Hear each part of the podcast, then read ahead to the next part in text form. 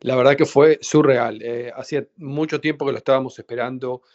Había tenido la oportunidad de estar en Boca Chica hace un poquito más de un año, eh, viendo los prototipos y tratando de, tener una idea de la escala, ¿no? De lo que era eso uno acostumbrado a estar aquí cubriendo los lanzamientos en el Centro Espacial Kennedy o la base aérea espacial de Cabo Cañaveral, uno está acostumbrado a los Falcon 9, eh, Falcon, Falcon Heavy. En noviembre tuvimos este espectacular lanzamiento del SLS, la primera vez que por fin lanzaba enviando la cápsula Orión a, la Luna, pero la verdad es que Starship eh, tiene una escala impresionante y la verdad que SpaceX se aportó muy bien porque mm, a, los medios, a, los que estábamos cubriendo allí, eh, nos compartió un sitio de prensa en South Padre Island, al lado, junto con, todos los empleados de SpaceX, celebrando este, este acontecimiento increíble. Así que entre los gritos eh, de festejo, eh, la verdad que fue una experiencia increíble.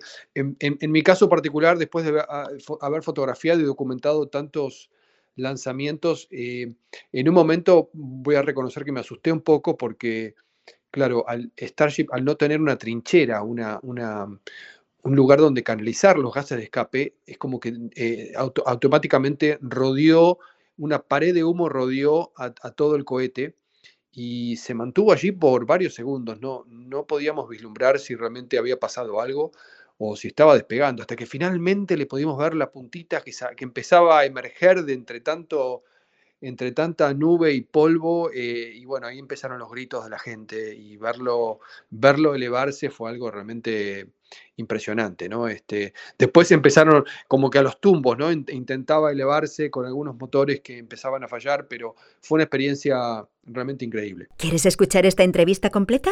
Descarga ya el último capítulo de Aerovía